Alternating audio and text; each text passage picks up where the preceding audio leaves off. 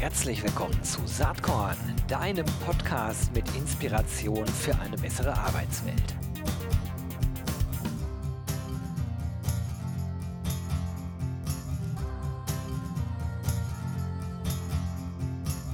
Ja, Hallihallo und herzlich willkommen zum Saatkorn Podcast. Heute mal wieder mit einem alten Bekannten, den ich sehr schätze, den auch ganz, ganz viele von euch bestimmt kennen.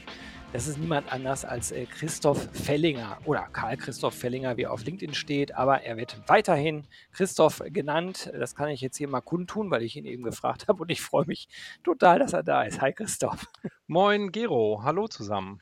Sehr schön. Ja, wir kennen uns schon wirklich sehr lange. Also ähm, Christoph äh, hat seine Spuren ja viele Jahre äh, bei Bayersdorf äh, hinterlassen und war da für verschiedene Talent Acquisition Themen und überhaupt das Thema Talent Acquisition zuständig, hat sich dann aber entschlossen, tatsächlich einen Schritt, äh, in, ich glaube, in die Freiberuflichkeit zu machen. Ne? Um dann äh, im Sommer letzten Jahres äh, bei Trendance einzusteigen als Head of Product. Ja, sag mal, wie ist das denn eigentlich gekommen? Also tatsächlich habe ich den Schritt mit der Freiberuflichkeit, den habe ich mir noch äh, vorbehalten, sondern ich bin direkt von Bayersdorf gewechselt ah, okay. zu Trendance und ähm, das Lustige ist, dass ich also quasi von der einen Seite des Tisches auf die andere Seite des Tisches ja. äh, gewechselt bin, nämlich von demjenigen, der Produkte wie unter anderem die von Trendance kauft, äh, zu demjenigen geworden bin, der Produkte für Menschen wie mich in meiner alten Rolle äh, ja, entwickelt, weiterentwickelt, äh, sich neu ausdenkt. Und für mich fühlt sich das tatsächlich aber äh, wie eine ganz organische Entwicklung an. Ja, das, das hört sich auch so an und macht ja auch total Sinn. Also, wenn ich an meine eigene äh, Entwicklung denke, bin ich ja genauso von der einen Seite des Schreibtisches auf die andere quasi gewechselt und fand das auch ganz stimmig. Und es gibt ja noch andere Beispiele. Im Vorgespräch hatten wir ja schon kurz über ein paar Beispiele wie Tim Verhöfen oder Ute Neher gesprochen, gibt ja noch ein paar mehr. Und ich finde einfach äh, äh, ganz interessant, was du da jetzt machst. Also, wie muss man sich das wirklich vorstellen? Du sitzt da bei Trendance und überlegst, okay, wir sind eigentlich ja ein Marktforschungsunternehmen in diesem ganzen HR-Kontext ähm, rund um Employer Branding, Recruiting, New Work. Äh, das sind, glaube ich, so die Hauptthemen, die ihr derzeit abdeckt. Und überlegst dir ja, welche Daten, welche Studien, welche Aufbereitung auch äh, brauchen denn eigentlich äh, die Leute, die in äh, Corporates sitzen, im Mittelstand, aber vor allen Dingen auch in den großen Unternehmen? Ist das so? Ganz genau, ganz Ah, genau. okay. Der Punkt, Mhm. womit sie mich bekommen haben, ist, dass es eine klare Strategie und Vision für das Unternehmen gab, halt nicht nur eigene Marktforschung, also die eigenen Befragungen dafür zu verwenden, sondern alles an externen Daten oder an Daten, die dazu beitragen, dass die Unternehmen auf, unter, auf, auf Kundenseite halt besseres Personalmarketing oder besseres Recruiting oder besseres Employer Branding machen können. So, und da haben sie mich natürlich genau an einem richtigen Punkt äh, erwischt, gefixt, weil ich schon in den ganzen Jahren vorher immer datengetriebener gearbeitet habe bei Bayersdorf und gesagt habe, jo, da habe ich richtig Bock drauf, weil äh, es ist eben nicht die eine Quelle, sondern die Kombination von ja. Quellen wenn nicht sogar äh, der Bezug zwischen verschiedenen Quellen, der einem hilft, den Job besser zu machen und das aufzubauen und weiterzuentwickeln, ähm, das ist im Prinzip meine, meine Aufgabe bei, äh, bei, bei Trendance. Das hört sich sehr spannend an. Also ist das neben der ähm, eigentlichen Produktidee vielleicht sogar auch die Anbahnung von Gesprächen ähm, mit äh, äh, ja, Besitzern, Eigentümern anderer Datenquellen. Ne? Ich hatte Robindro neulich im Interview, der erzählte auch, dass ihr, äh, äh, wenn ich das richtig im Kopf habe, mag sein, dass ich jetzt Quatsch rede, dass ihr Daten vom Arbeitsamt mit integriert und dergleichen. Ist das korrekt? Genau, also Stellenanzeigen können äh, da Quellen sein. Quell, äh, äh, hier das Deutsche Statistische Bundesamt, mhm. äh, das können also so frei verfügbare Quellen sein, können aber auch proprietäre Quellen sein. Ähm, und es ist eben so dieses, diese, diese äh, gezielte Kombination von, von Datenquellen, die tatsächlich dann das volle Bild erst ergeben. Ne? Ähm, gebe dir ein Beispiel. Äh, wir kommen klassischerweise natürlich von einer Befragung ne, äh, von Medienwirkung, also was hast du wahrgenommen und wo hast du was wahrgenommen vom Unternehmen. Und da kann man ganz prima daneben legen, ja, und ähm, was ist denn tatsächlich an Performance gelaufen? Wie, wie haben die Webseiten performt? Wie haben die Social-Media-Aktivitäten performt? Und das ist was, ähm, womit man dann halt das Ganze, 300, den 360-Grad-Blick quasi bekommt. Ähm, und nicht nur die eindimensionale äh, Richtung ähm, mit, mit, was ist die Wahrnehmung der, der, der Befragten.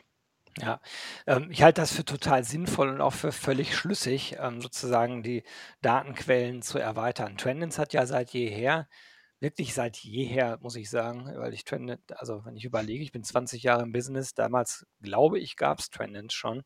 Ja. Aber das Trendins, über was wir jetzt reden, ist ein anderes. Ne? Das wird so langsam sichtbar und ihr entwickelt euch ja hin zu einem äh, Software as a Service äh, datengetriebenen Unternehmen. Und äh, diese Vision ist lustig. Robindro war überhaupt mein erster externer Gast hier in diesem Podcast in Folge 2. Und damals, das ist jetzt so zwei Jahre her, da sprachen wir darüber, was, was denn eigentlich aus Trendens mal werden soll. Und das war genau die Vision. Und das fand ich mega gut, weil ich natürlich mich auch noch sehr gut an früher erinnern kann, als ich für die Themen bei Bertelsmann zuständig war und immer dachte, es wäre doch mega, wenn ich mir die richtigen Infos aus einem Datenfunde selbst zusammenklicken könnte. Da seid ihr jetzt gerade, glaube ich, noch nicht, aber da geht die Reise hin. Ne? Naja, sind wir eigentlich tatsächlich schon, weil wir Ach, die cool. Daten, die wir haben, ähm, digital in Dashboards ausliefern. Das heißt also, weg von der statischen Präsentation, Mhm. hier kriegst du dein Balkendiagramm, hinzu, äh, okay, und auf der rechten Seite findest du dann noch äh, Filtermöglichkeiten, dass du da ein bisschen rumspielen kannst. Wie sieht es bei Männern aus? Wie sieht es bei Frauen aus? Wie sieht es in der Berufsgruppe aus? Äh, wie sieht es bei dem Wettbewerberset an? Weil ganz ehrlich, nur das macht ja Sinn. Äh, wie oft habe ich mich auch tatsächlich als Kunde geärgert äh, und gedacht habe, so, und dieses Balkendiagramm hätte ich jetzt ganz gerne nochmal äh, hier segmentiert und es ging ja. nicht. So, das hat total genervt, weil ich dachte, ja, so hilft es mir nicht und ich habe keinen Bock zu telefonieren. Und deswegen ist halt äh, ist ein konsequenter nächster Schritt, eben diese Daten den Kunden einfach zum, ja, zum, zum, zum Arbeiten in einer interaktiven Form zur Verfügung zu stellen. So, hm. das, ist, das, das ist der Witz, das ist das, das, das nächste Ding eigentlich. Ich finde da mehrere Dinge gut dran, vor allen Dingen aber eine Sache. Ich habe mich nämlich früher immer gefragt, als wir noch in diesen statischen Reports unterwegs waren. De facto war es ja eigentlich so, dass more or less jeder den gleichen Report bekommen hat. Ne? Mit, also, und hier sind nochmal fünf Fragen nur für euch. Aber der Rest des Reports, der war natürlich standardisiert. Eigentlich ein geiles Geschäftsmodell rückblickend, aber natürlich heute nicht mehr so richtig tragfähig. Denn äh, was ich mich damals schon immer gefragt habe, wenn jetzt alle in Deutschland den gleichen Report haben, more or less, dann kommen auch alle zu ähnlichen Rückschlüssen. Und dann werden alle äh, auch wieder ähnlich auf bestimmte Zielgruppen äh, zugehen, weil natürlich die Ableitung aus dem Report so ist. Ne? Das kann man mhm. nicht nur bei Trendens, sondern auch bei Universum oder Potential Park natürlich äh, so sehen, bei allen eigentlich, die solche, solche Rankings damals produziert haben. Und damit konterkariert sich das Ranking natürlich über die Zeit, was für die Anbieter nicht schlecht war, weil dann konnten sie nächstes Mal ein bisschen andere Fragen stellen und vielleicht sagen, ja, das war vor drei Jahren in, aber jetzt müsst ihr halt eher auf folgende Themen achten. So, aber äh, im Grunde genommen geht es ja eigentlich bei dem, äh, warum man solche Datenquellen kauft, am Ende immer um zwei Themen. Ich glaube in erster Linie Recruiting und zunehmend, und ich vermute in Zukunft noch viel mehr um Retention. Mhm. Und das ist ja hochindividuell, je Unternehmen. Und deswegen finde ich es eigentlich ganz logisch, dass auch die Daten möglichst individualisiert bearbeitet und genutzt werden sollten. Ja, und tatsächlich halt auch die, die Rückmeldung zum eigenen Unternehmen. Ich will ja wissen, wie, wie gut das funktioniert, was ich mhm, mache. Und genau. zwei Aspekte ja, ja, genau. vielleicht noch, Gero. Äh, während man halt bei diesen statischen Report, die hast du einmal ausgeliefert, hast du präsentiert, vielleicht bestenfalls noch einen Workshop gehabt und dann sind die in der Schublade verschwunden. Äh, eben die interaktive Delivery auf einer, auf einer Plattform erlaubt es uns, da auch regelmäßig Daten einzuspielen. Das mhm. heißt, äh, ich kann hier viel höher frequente Veränderungen früher sehen und beeinflussen und kann das wirklich zum, zum ja, Arbeiten nutzen. Das ist der eine Aspekt. Ja, äh, okay. Der andere Aspekt bei ja. dem, was du gesagt hast, ist, ähm, ja, alle bekommen die gleichen Daten und na gut, haben sie auch die gleichen Schlüsse rausgezogen. So die Datenlieferung, äh, wie wir sie jetzt äh, äh, vornehmen, heißt aber auf der anderen Seite, dass auf Kundenseite natürlich auch mit den Daten gearbeitet werden muss. Und da werden die Unternehmen die Nase vorne haben, die halt gewohnt sind, datengetrieben zu arbeiten und am besten dieses Tool, dieses, also wir, wir schenken denen ja einen Topf Gold mit unseren Daten, diesen Topf wirklich auch äh, wirklich optimal zu nutzen. So. Ich schmunzel gerade so ein bisschen, weil das genau die Anschlussfrage war. Ne? Ich ja. hatte jetzt mit dem anderen. Punkt angefangen und habe dann gesagt, naja, gedacht, äh, noch nicht ausgesprochen, tue ich jetzt aber. Es ist natürlich wichtig, dass die Unternehmen dann auch damit umgehen können. Ne? Das ist ja so ähnlich wie mit, äh, ich kaufe mir irgendwie eine Software und wenn ich die aber nicht einsetze, nicht nutze, dann ist halt Garbage in, Garbage out. Dann habe ich halt keinen guten Effekt, äh, sondern eigentlich habe ich Geld verbrannt. Setzt also voraus, dass die Unternehmen in den Teams auch die richtigen Skills und Kompetenzen da haben müssen, die wissen, wie man mit solchen Daten arbeitet. Wie ist denn da so deine Sicht? Du hast ja mit vielen Kunden zu tun und ich nehme mal an, dass bei den Großkonzernen natürlich da das, äh, das äh, Niveau sich sehr, sehr stark verbessert hat in den letzten drei, vier Jahren. Wie sieht denn das im Mittelstand aus? Hm. Lass mich nochmal einmal generell dazu antworten. Das ist ja im Prinzip auch das, was wir immer sagen. Ne? Punkt 1, HR muss immer datengetriebener werden. Ne? Reden wir seit Jahren drüber. Äh, und Digitalisierung, wir brauchen Digitalisierung. Ja, Freunde, das ist, das, das ist ja jetzt die Konsequenz daraus. Mhm. Ne? Also von daher ist, kommt es nicht unerwartet. Und ähm, das Spannende auf deine Frage nochmal zu antworten, wie Unternehmen davon, dass du das von bis findest. Und zwar äh, von wirklich sehr datengetriebenen äh, ähm, äh, mittelständischen Unternehmen, die wirklich Active Sourcing zum Beispiel haben und äh, da total datengetrieben systematisch dran gehen. Ähm, bis hoch natürlich auch zu gerne äh, bei, den, bei den strategischen Beratungen. Die haben natürlich irgendwie ganze Analystenabteilungen, äh, ja. Äh, die mit den Daten arbeiten. Aber das findet man von bis. Genauso wie du in den großen Konzernen äh, äh, auch immer wieder Kunden findest, die, die dann doch am liebsten die PowerPoint-Präsentation nur haben, äh, wie, du, wie du das ähm, auch im, im, Mittelstand hast, die sagen so, sagen Sie uns einfach bitte nur, wo wir die Anzeige mhm. schalten sollen und, und äh, das ist das, was ich eigentlich tatsächlich brauche.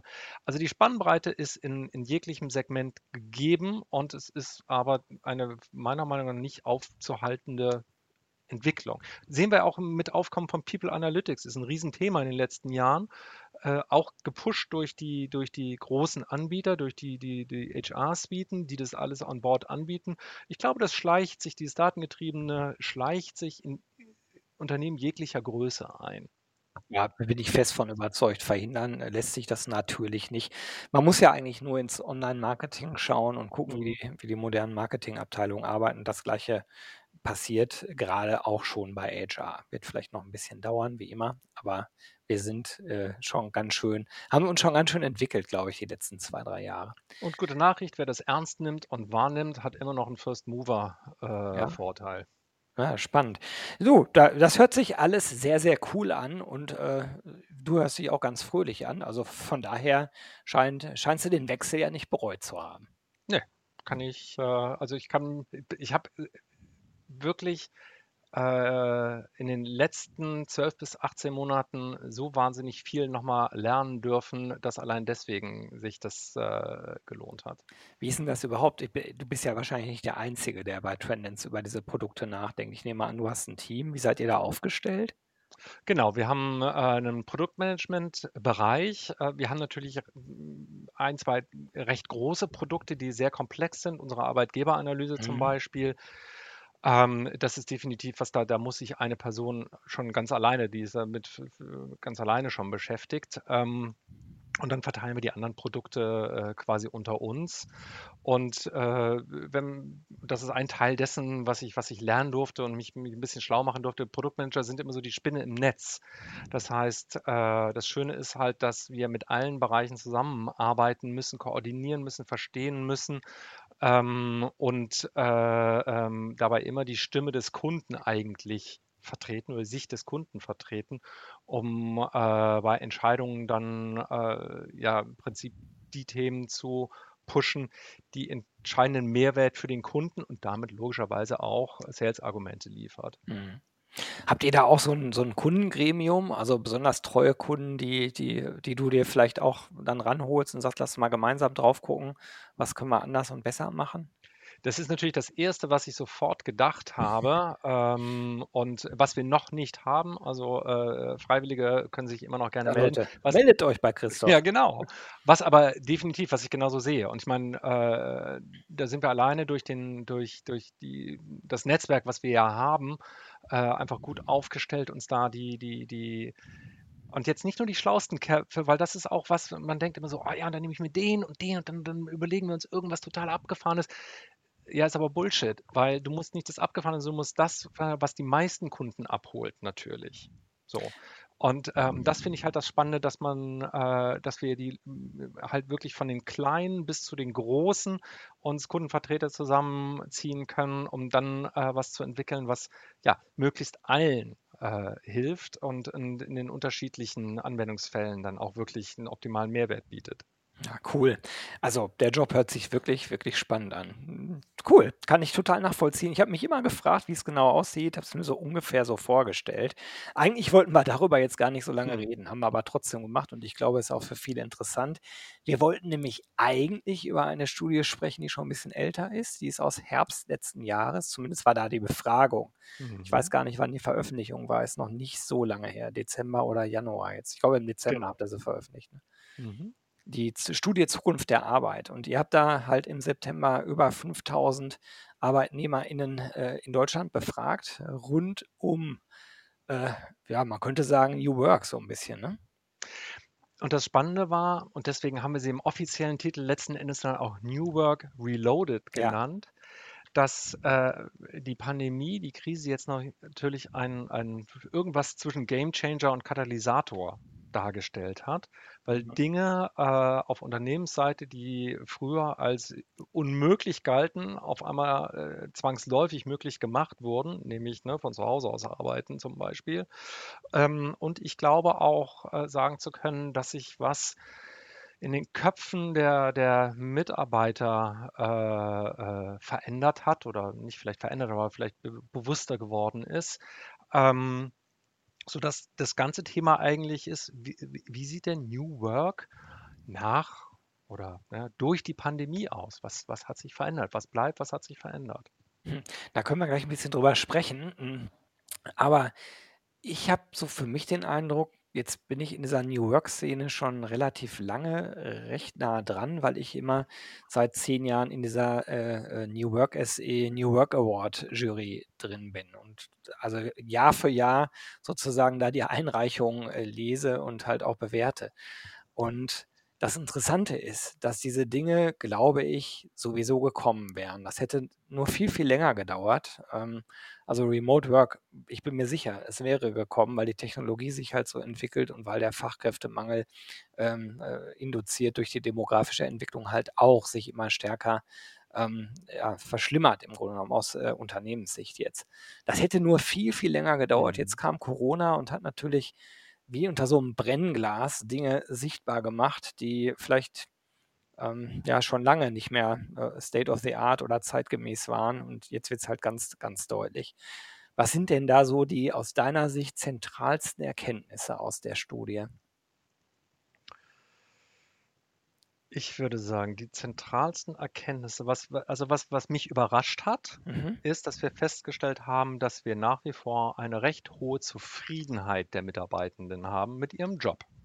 Also wer jetzt annimmt, äh, das hat jetzt alles in die Luft geworfen und alle Leute sind irgendwie total unzufrieden mit ihrem Job, das ist gar nicht der Fall. Ne? Also 75 Prozent der Befragten sagen, nö, das ist eigentlich, Mhm. bin zufrieden oder sehr zufrieden.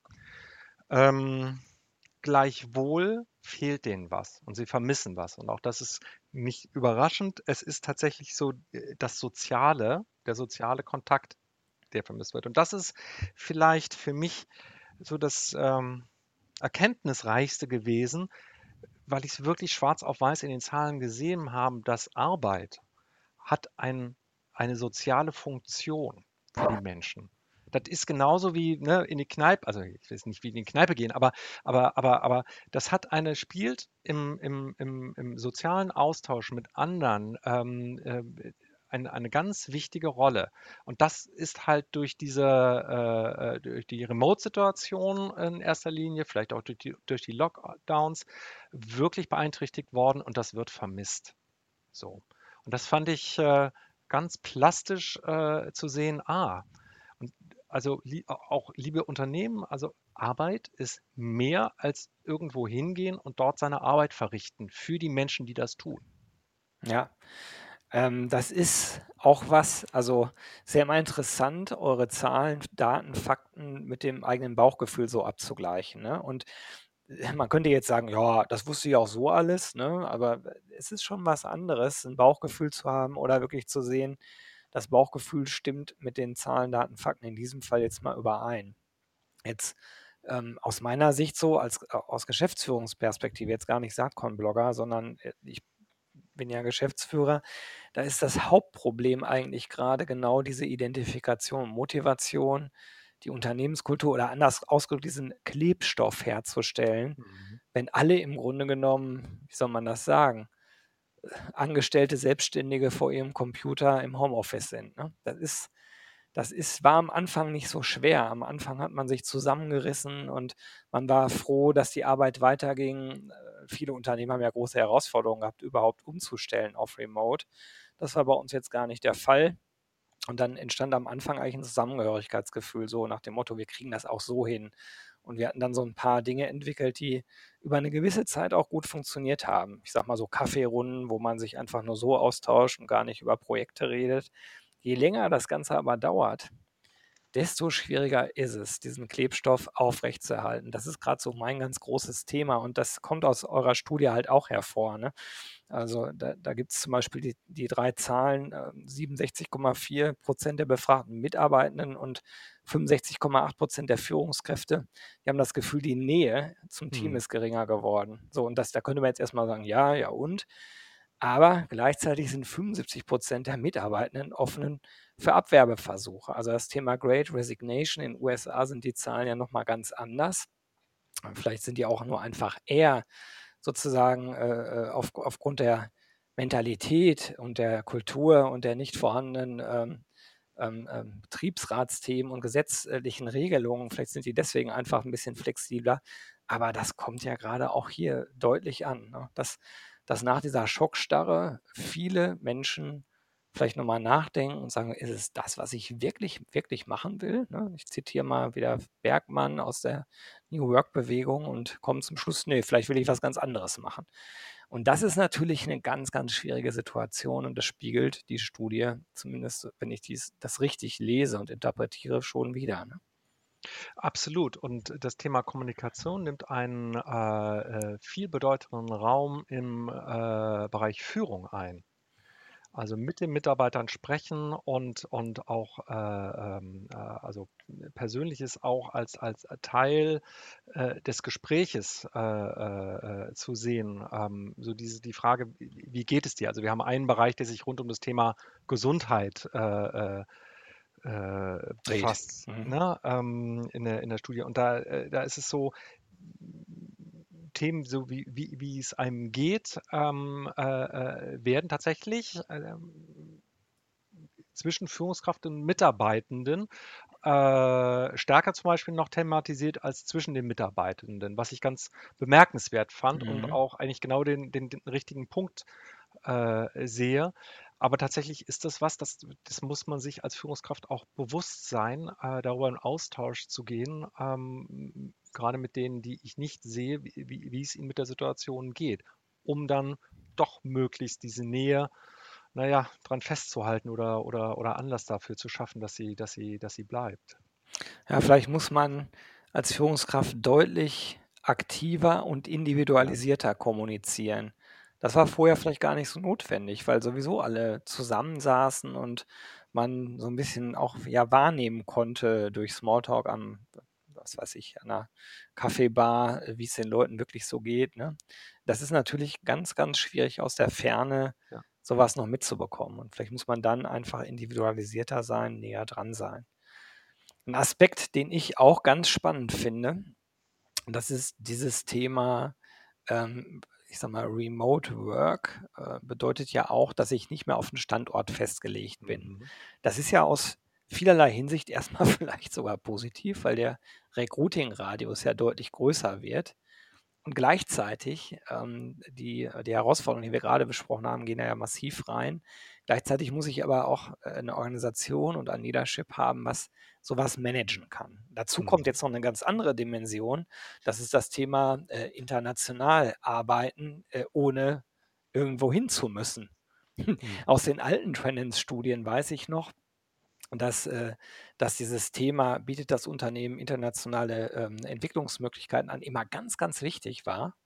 Es war aber eher so 'n Imageding, ne? Also, musste man haben, äh, wurde dann nur nicht genutzt von den Führungsnachwuchskräften, weil die meisten gar keinen Bock hatten, ins Ausland zu gehen, aber es cool fanden, in einer Firma zu arbeiten, Ja. die so was anbietet. So, jetzt geht das. Man kann in Deutschland hocken bleiben bei seiner Familie in Buxtehude, ähm, äh, mit seinen Freunden und dem Schützenverein, was weiß ich, was einem individuell wichtig ist. Und trotzdem kann man für 'n Unternehmen in Tel Aviv arbeiten, theoretisch zumindest. Das ist schon auch 'ne Bedrohung, ne? Absolut. Ähm, und, äh, wir sehen, dass fast die Hälfte, äh, sich vorstellen kann, äh, für 'n Unternehmen zu arbeiten, dessen Unternehmenssprache nicht Deutsch ist. Mhm. So, äh, hupps und auf einmal, äh, eröffnet sich da, äh, äh, tatsächlich, äh, 'n ganz neuer Jobmarkt. Ähm, interessanterweise, äh, ist der Anteil derer, die bereit sind, äh, für 'n Unternehmen im Ausland zu arbeiten, dagegen halt nach wie vor relativ gering. Ja. Also, es ist wirklich so dieses das, was du sagst, ist auf einmal öffnet sich hier 'n 'nen 'nen Fenster für 'nen Arbeitsmarkt, der der tatsächlich, ja, äh, erst mal für unsere deutschen Unternehmen natürlich, äh, erweiterter Wettbewerb ist. Mhm.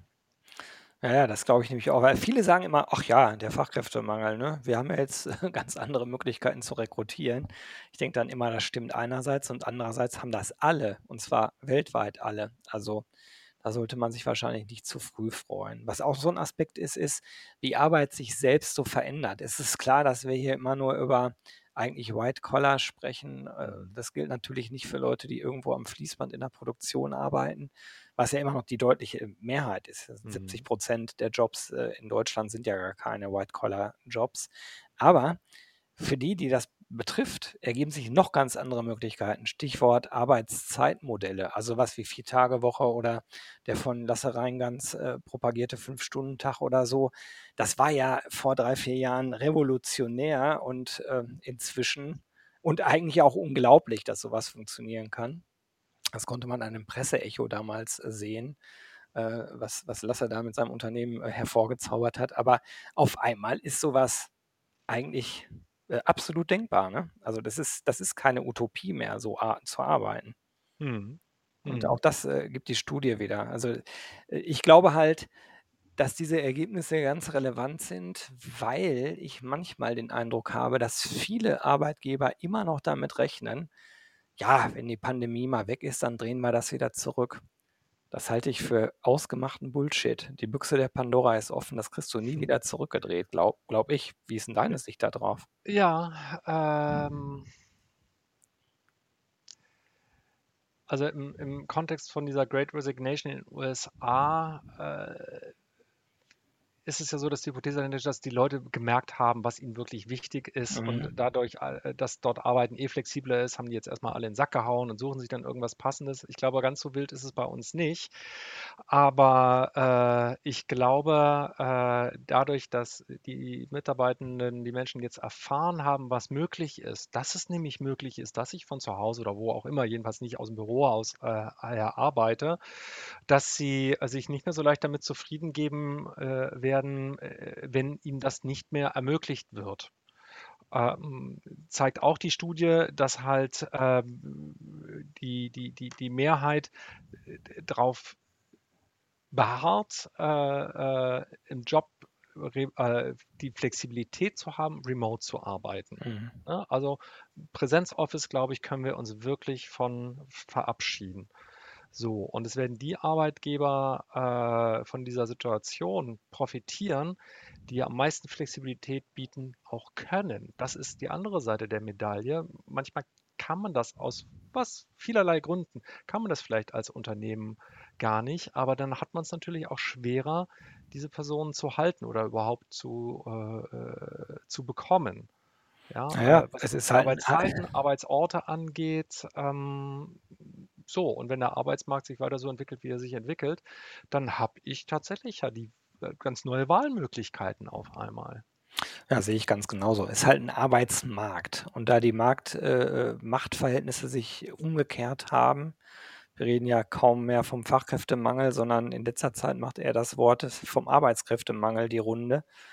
Ähm, was ich aus jetzt der Agenturerfahrung bei uns nur bestätigen kann. Ne? Wir mhm. kümmern uns um ganz andere Zielgruppen als früher. Ähm, äh, also da würde ich alle Arbeitgeber warnen, naiv anzunehmen, dass wenn die Pandemie weg ist, wir wieder Business as usual machen, acht Stunden im Office. Äh, das wird, glaube ich, nicht gelingen. Aber das werden wir ja sehen und ihr werdet zum richtigen Zeitpunkt mit Sicherheit dann auch wieder Studien machen und das mit äh, knallharten Zahlen, Daten, Fakten hinterlegen. Äh, deswegen, das war jetzt garantiert nicht das letzte Mal, dass wir gesprochen haben. Es ist unglaublich, die halbe Stunde ist schon rum, aber meine Lieblingsfrage zum Schluss ist, ist, ja immer, was hat dich denn eigentlich in letzter Zeit inspiriert, was du vielleicht den HörerInnen hier mit auf den Weg geben wollen würdest? Also tatsächlich ist es gar nichts Berufliches oder nur was Semi-Berufliches, also Auswirkungen aufs Berufliche, aber es kommt aus dem privaten, privaten Bereich. Ähm, meine Kinder, meine Tochter ist jetzt 19, schreibt gerade Abi, fast 20, mein Sohn ist 14. Und ich lerne gerade wirklich das Loslassen. Das Loslassen nicht im Sinne von, ja, die sind ja irgendwann aus dem Haus, sondern eher, dass das eigenständige Persönlichkeiten sind, mhm. wo ich ähm, merke jetzt, weil die einfach schon so groß sind, dass ich mit Ratschlägen einfach erstmal gar nicht so gefragt bin, beziehungsweise einfach aufpassen muss, wie ich die formuliere und äh, es auch aushalten muss und das, das loslassen, ähm, dass sie ihren eigenen Weg gehen. Und das jetzt nochmal bezogen quasi auf den Arbeitskontext, muss ich sagen, dass ich dafür auch so viel zum Thema oder durch die beiden so viel zum Thema Führung gelernt habe, dass einfach Menschen eigenständig sind und eigene Wege gehen und dass sie die am besten gehen, wenn man äh, sie die auch so gehen lässt, auf dem Weg, den sie äh, für den richtigen halten, dass man da allerhöchstens begleiten kann, aber nicht lenken oder steuern. Das ist Quatsch. Das habe ich durch die beiden gelernt. Das ist sozusagen das Live-Erlebnis von ähm, Leadership 2.0. Also erst Bearingspartner sein, als direktiv ja. zu sagen, da geht's lang und so musst du es machen. Da steckt, glaube ich, total viel Wahrheit drin, denn am Ende sind wir halt alle Menschen. Ja, Christoph, das hat erwartungsgemäß erstens viel Spaß gemacht, zweitens war die Zeit viel zu knapp, habe ich gemerkt. Wir könnten viel länger sprechen. Ich danke dir jetzt erstmal für diese halbe Stunde. Für mich war es echt klasse. Ganz lieben Dank und weiterhin viel Spaß äh, und natürlich auch Erfolg bei Trendens. Danke dir und danke dir für die Einladung. Bis bald. Ciao. Bis bald. Ciao, ciao. Jo, das war diese Saatkorn-Podcast-Episode. Wenn du nichts mehr verpassen willst und dich überhaupt für die Saatkorn-Themen interessierst, dann abonnier doch einfach meinen niegelnagelneuen Newsletter. Und dann bekommst du jeden Sonntag frisch alle Artikel, alle Podcast-Folgen, außerdem noch meine wöchentliche Kolumne und die Verlosung der Woche in deine Inbox. Musst du natürlich nicht sonntags lesen, geht auch montags oder dienstags. Ich würde mich sehr freuen. Hier nochmal die URL saatkorn.com slash newsletter. Tja, dann bis bald. Ciao.